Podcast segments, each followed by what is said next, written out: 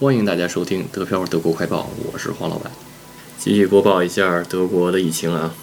嗯，到今天晚上为止，官方的确诊数字是两万九千六百九十五，然后治愈呢是八百九十，然后累计死亡呢是一百二十一，然后跟昨天比呢新增了三千九百四十八。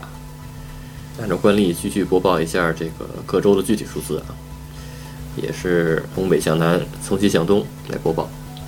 石河州四百六十七，不来梅一百七十五，汉堡九百八十九，梅前州二百零一，下萨克森州一千七百七十九，萨安州三百零三，柏林。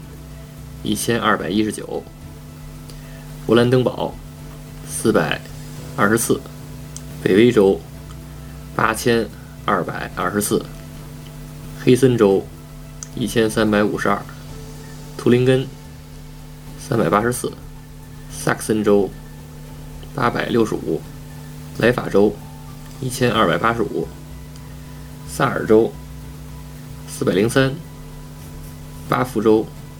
五千五百七十三，巴伐利亚州六千零五十二，差一点点啊，差一点点就三万了，然后死亡也破百了，所以呢，依然是战斗不停，口罩不止，对吧？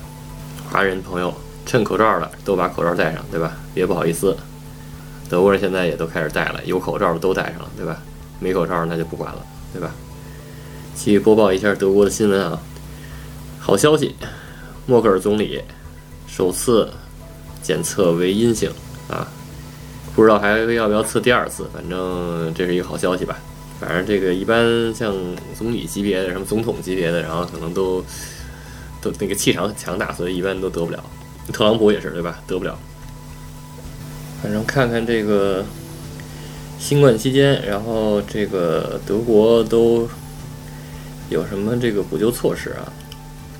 有一个一千五百六十亿欧元的一个援助计划，好家伙了！就是这个援助计划呢，是给家庭、然后租户、还有雇员、还有个体经营者，然后呢一些支持。然后具体有些什么呢？就比如说呀，像那个小公司，或者像那个艺术家这样的，什么画家呀、艺术家、什么雕塑家之类的，然后还有护工。然后等这些个体户，然后在三个月之内，然后可以获得最高一万五千欧元的资金支持。好家伙了！然后呢，新冠期间呢没有支付房租的，然后房东不能解除租房合同。而且呢，这个收入下降的家庭，然后可以轻松的获得这个儿童补助。然后德国医院呢，然后将获得超过三十亿欧元的资金支持。反正还是。